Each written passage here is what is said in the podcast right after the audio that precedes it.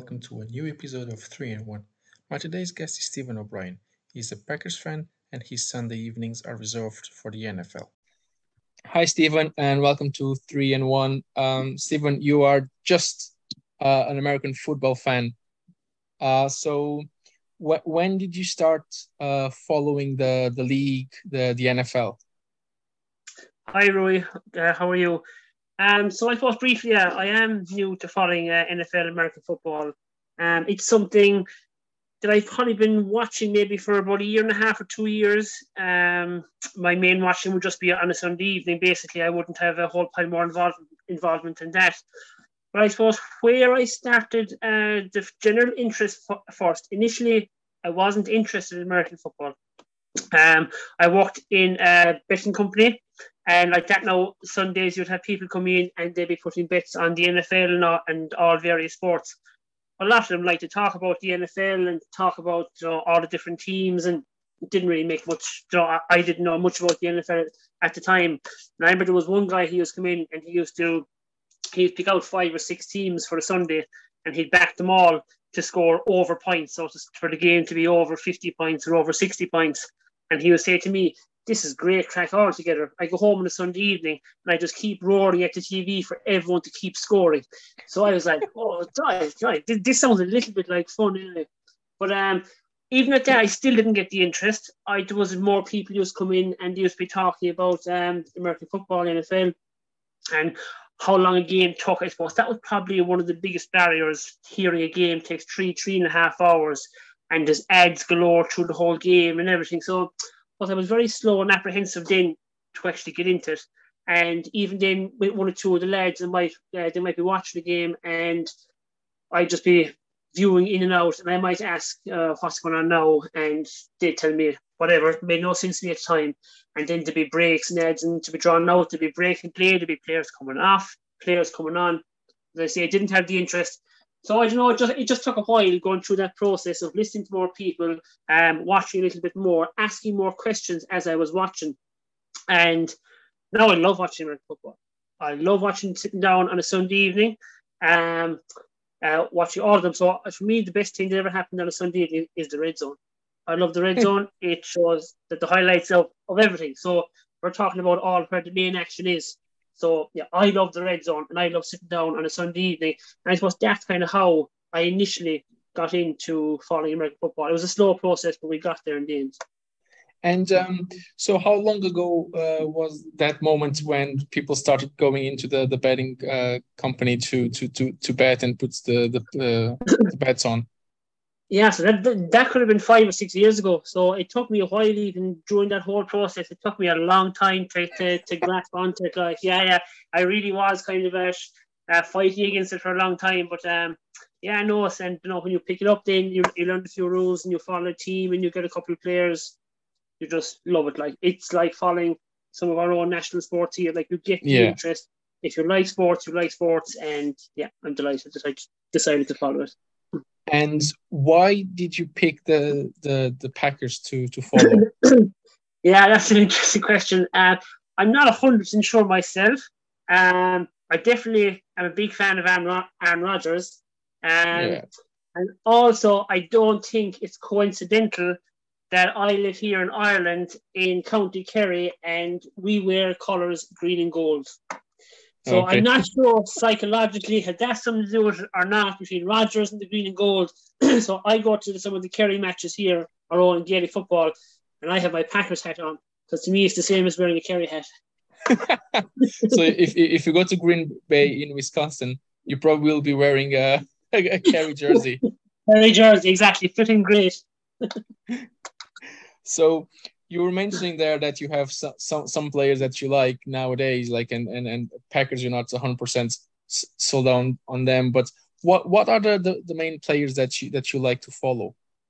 Yeah, so look, I I suppose quarterbacks are one of the they're some of the main players that, as in a new person following, that they're the first players that you kind of follow because they hold a lot of the ball and they they control a lot of the play. So I suppose even up to look last year, talking some of the bigger teams, Mahomes is one to come on. But um, I think as a player uh, last year, I thought I think I like more another quarterback. It's Josh Allen for the Bills. I think, uh, yeah, like yeah, I really really liked him now last year. didn't like there's a few other ones um like um uh, Diggs Diggs for the Bills I like him um Davante Adams Packers gone Yeah, um, well, yeah. yeah so then like yeah yeah Ja'Marr Chase was another one who who who, who I would like and Deebo Samuel is another one who is a potential that the Packers maybe well they were looking at anyway I'm not sure so like a not few of them anymore players like would like Not Huh? anymore. Since not anymore since Deebo Samuel signed the extension with the um what you call with the 49ers. Yeah, for three years. So that's I think that's that's not uh on the plan anymore. Okay, Uh, okay, okay. So you, you might you might become af- after this year you might become a, a Bills fan because if they make the Super Bowl, I think they are one of the favorites to make the Super Bowl out of the uh, AFC. So you might become turn into a, a Bills fan by the end of the year. Yeah. Yeah, I know I keep my eye on the Bills, but like, yeah, I don't like I don't like changing teams. Um, I like following and sticking with the team, and just um, think I just have built into Green Bay in my head and built into Lambeau Field and the whole and the whole shebang. You know, it's just nice. I suppose you do, do that extra bit of reading about about a team that you follow and stuff, and um, yeah, just just have Green Bay in my head. So I have an eye on Bills, but no Green Bay inside the heart. fair enough. It's fair enough. And um, like obviously, like for for those fans of, of American football of the NFL in this case, uh, the off season it's way too long. How how do you see like the off season like being this long since like February until until well tomorrow until Thursday where when the Patriots will play against the Giants on a preseason? Yeah, I don't follow it that much, of course, during the off season, but it is an awful, awful long break, and I suppose like, uh, like um, I suppose all sports do take a break, but the, the American football does seem to be uh, a very long extended break, and then there's lot, I suppose lots of talk goes on about about drafts and this first round, second round, third round drafts. I not don't understand that as of yet, but I suppose there's a lot of stuff that has to go on during the um, the preseason and or the off season. Um, I suppose to, to prepare for the next season as well. And um, so, do you do you have any any interest, for example, also in college football, or is just pure NFL? Yeah, no, pure NFL. Um, I know there is a college game every year comes to Ireland. That's the most that we have at the moment. I haven't been up yet to Croke Park to watch this college game there every year. So yeah, but no, to answer your question, I, I wouldn't have um, any knowledge of the college football. No. Yeah, it's the end of this month anyway. Like the um, Nebraska is playing against uh, Northwestern. Um, yeah, I'd like to go see a game, but yeah. And um, talking about like Ireland and American football in Ireland, are you aware there is a league in in Ireland? No. First No? I've heard of it. First Yeah. I've heard of it. Yeah. Yeah. the, Where, uh, where? Yeah. Well, there are teams all over the, the country except in Kerry. Actually, there is the closest will be Cork to Admirals, based in Cork. Then the other team, the, the, the other team would be Limerick, uh, Okay. the UL, the Vikings. Um, and then obviously you have teams in in Dublin, uh, Westmeath, uh, the Minotaurs there uh, in Westmeath, and you have in Dublin the Rhinos, uh, the team that I played for. You have the the Rebels, you have the Panthers, and you have the Pirates, and I'm probably you have UCD as well, and I'm probably forgetting teams from Dublin. Then you have in Belfast, um, then you have uh, in Derry as well, the Vipers in Derry, and in Belfast you have the Knights and the Trojans. So it's all over, all over the, the country. Yeah, there's a lot of teams. It's mad, like there's not out there more, or there's not more of a. I suppose, like maybe, even though what I see there, like that Ireland definitely is going more um uh in, in into NFL and American football because even if you could go for a, a stroll into town there, Killarney, like it's not unseen now to see as many people walking around with NFL merchandise, whether it's jerseys, hats, as it is uh, Gaelic football jerseys, nearly. So like uh, it's surprising that there isn't a team me in Kerry or whatever because like there definitely is an interest gathering more and more every year. I think. Um, I'm sure you'll probably see it yourself. You go around, you'll see like and and and it's total um, variety of teams. Like like you know, you'd see every kind of a team. So people are definitely following it more here. So um, not, I'm not surprised to hear to hear that there is a league going in Ireland. But I just wasn't aware of it. Yeah. Yeah, there is there is the, the league is quite like it's quite old, so to speak. Like uh, I know that for example, UL was was founded in 1999, so uh, So you can only imagine, like, and there are teams that are probably older than that. So uh, yeah, yes. uh, there are, yeah, it are teams all over all over the country. But it's a pity that um, they don't have more visibility um, out there. But look, it's something Yeah. that's they, they needs to work about. And um, in terms of, of the Packers, like um, as you said, like you, fo- you started following them like a year and a half, two years ago. Mhm. Um, they always fell short every season since you started watching them. How do you see that com- coming next year without Davante Adams? Yeah, yeah. Um, it's not. It's, uh, yeah, it's, it's it's not um a question that I'm jumping up and down at to answer. Um, I was like, yeah, like thought last year, uh, going by the year before, the first year I was kind of uh, into it, like is that we went a long way and looked dangerous, looked, looked as if we had a big chance of pushing through to the Super Bowl. So there was high hopes for last year, I suppose. Um, and again, it was the Green Bay defense. Defense is winning out, and offense is not producing the goods enough. So I say without Davante Adams this year, I know we have others. We have Cobb, Lazard, uh, Watkins, but uh, missing a big name like um, Davante is, um, I suppose it just doesn't fill you with, with a lot of confidence for, for the year. But I was reading a little bit of report for like the, in training that the Rodgers is saying that defense is hammering the offense. So that backs up what has been going on. But what plan they have to get the offense going, I'm unsure. Yeah, I'm unsure. Uh, so again, like uh, hoping to get into playoff position. How uh, can we push through from that? Yet again, we haven't done it. I suppose with maybe a slightly stronger team. So can we do it this year? A bit more optimistic. um, and like you're saying there that on Sunday, what you really like to watch it's the it's the red zone. So, um, is there any particular um, thing or, or feature that you like to follow on the on the on the end zone on the NFL end zone? Red Yeah, zone, no, sorry, I- red zone. Yeah, the red zone. I suppose there's no particular feature. No, I suppose the, the attraction with it is that it shows all the scoring plays. So that's one thing. Like I, I thoroughly enjoy watching a match as well. I suppose. Um, and I suppose just going back to like as a newbie following uh, NFL, and for anyone else that's out there that's like in the same predicament that they're just don't getting it and it's too long. I suppose the thing about NFL is that it is drawn out, uh, but each play is very exciting. Each play is set up. It's over very quick. So you go through the downs but like the one mistake and you know it's total cost the touchdown could be down the other end the defensive turnover. So like each play is very exciting. Um when you go second down third down and then I suppose given field position are you going to go on fourth down um maybe lose field position? It's all these questions I suppose to newbie now to me. Um so I find all that um that would be exciting to me. And each player interested in probably the first play, the first down, as well as you had a second down, third down is more important. And then there's questions over the fourth down. And then it's are you going to throw? Are you going to run? What kind of a play is the offense going to mo- uh, going to make? So I like the uh, the decision making uh, aspect of it, uh, just how tactful it actually can be. That's why you see so many coaches in the sideline as well.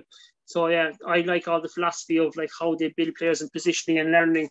Um, it's nice to watch. I wouldn't be probably the best man myself to need that, but like yeah, I, I, I like to watch it. So there's a big element of um, excitement and not knowing, and it's literally the anything could happen in uh, game of uh, American football. Like like the turnover, you you, you lose position.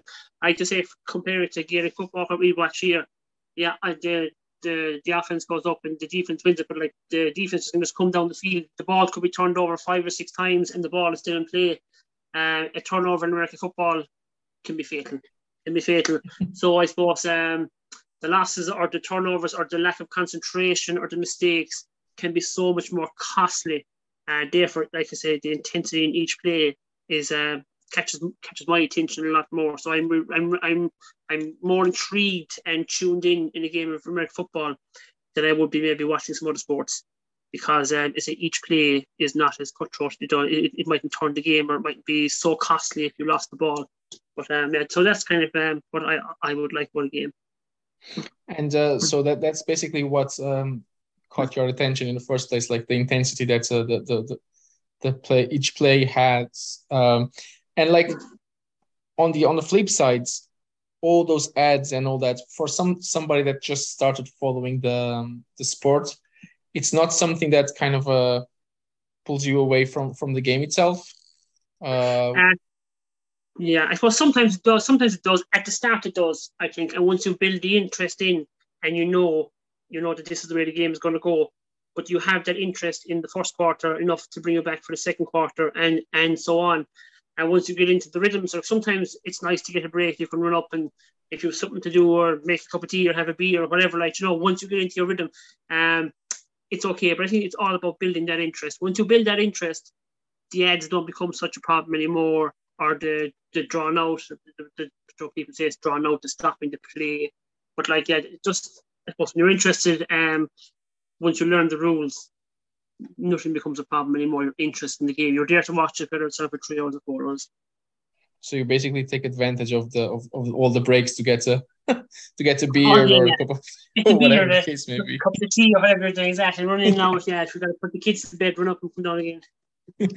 And um, so you basically would, would prefer the, the the NFL red zone over a game, would you? Um, I at at six o'clock, uh, the six o'clock on a Sunday evening, I suppose. Look, the house is busy, kids are still up, so the red zone for me, uh, for the six o'clock kickoffs, because I wouldn't be able to pay attention to an actual match, and then I'm in and out looking at scores, looking at maybe the you know, uh, field position, and you know you're, you're getting all the up to date, most relevant action, and then the nine o'clock game, I may. Depending who's playing, I'm, I, I may watch the game for that. I'd be more interested to watch a nine o'clock game than a six o'clock game more so just because I wouldn't have the extra time to sit down and watch it. So the rest of the red zone is brilliant. I, I love red zone six o'clock. So if, if the Bills are playing at the on a on a nine nine p.m. Uh, slots, you are watching the game then rather than the the red zone. Yeah, well, yeah, that's right now. It's because if I wanted to watch, if Josh Allen was on, I would watch Josh Allen. Or if Rodgers was on, I would watch what what uh, watch Rodgers. Um, if there was any other big talk around any game, if it was a part of the game, yeah, I'd tuning into the game. Like, yeah, I'm just saying this just try to draw you away from from the Packers. yeah. I was thinking I really a lot, lot of talk about Josh Allen there. Just for your for your own good, this is. we'll see, we'll see, we'll see. Hopefully, Rodgers can pull something out of the bag. We'll see. He needs some help. All right. Uh, we'll see how this the season the season um, yeah, starts. uh, And um, are, are are you are you uh, looking forward to the season for any particular reason, or just like uh, just to have some football? I suppose just to have, to have football back number one. I say it's nice to have Sunday evening to, to have some to have some bit of routine back from how you used to have um, several months ago. Um, it's nice to have the interest as well, you know, that you're following, and um, yeah, and get the road going to the Super Bowl. Let, let's see where we go. So, like, yeah, sure, it, it is exciting. It's exciting to see can any can any team kind of uh, pop out of the blue, like, and um, you know, get into a big run early in the season. Like, so I suppose like every season can be exciting too to see how the new players come in and, and see see see how some teams settle and see how some teams get on. Yeah. Um, I have one more question for you that I actually just popped into my head, but I actually just forgot. I will edit this so that this bit won't be. Won't Yeah, long. yeah. Um, oh yeah, are you are you aware that the the the Packers are playing in London? Yeah, I did hear it. Like, yeah, I did hear it. Um, I did hear it. Like, so, but I presume to get the tickets would be would be pretty tough. But um, I did hear it, I was like, yeah, this is as close as it's going to get. Like, um, like if there was an opportunity to get tickets, of course, so it, would be fantastic. But um, yeah, but it, look, it is great that American football is coming over so close to us, and that we have the opportunity. I know it's only once a season, but maybe if we're looking to get tickets to go over to see it, because I say it is the closest chance we're going to get. Um, so it's, no matter who's playing it, it's great. But the fact is, Packers is brilliant. Yeah. And are you aware that the Packers every now and then they release um, or they open, I should say, uh, some of their stocks to the public to to purchase? I actually only heard about that lately. Actually, I heard about, heard about it lately that, that, that they're, completely fan owned, and um, I don't know is it open the whole time or is every so many years that they open it up and they sell shares um, in the company.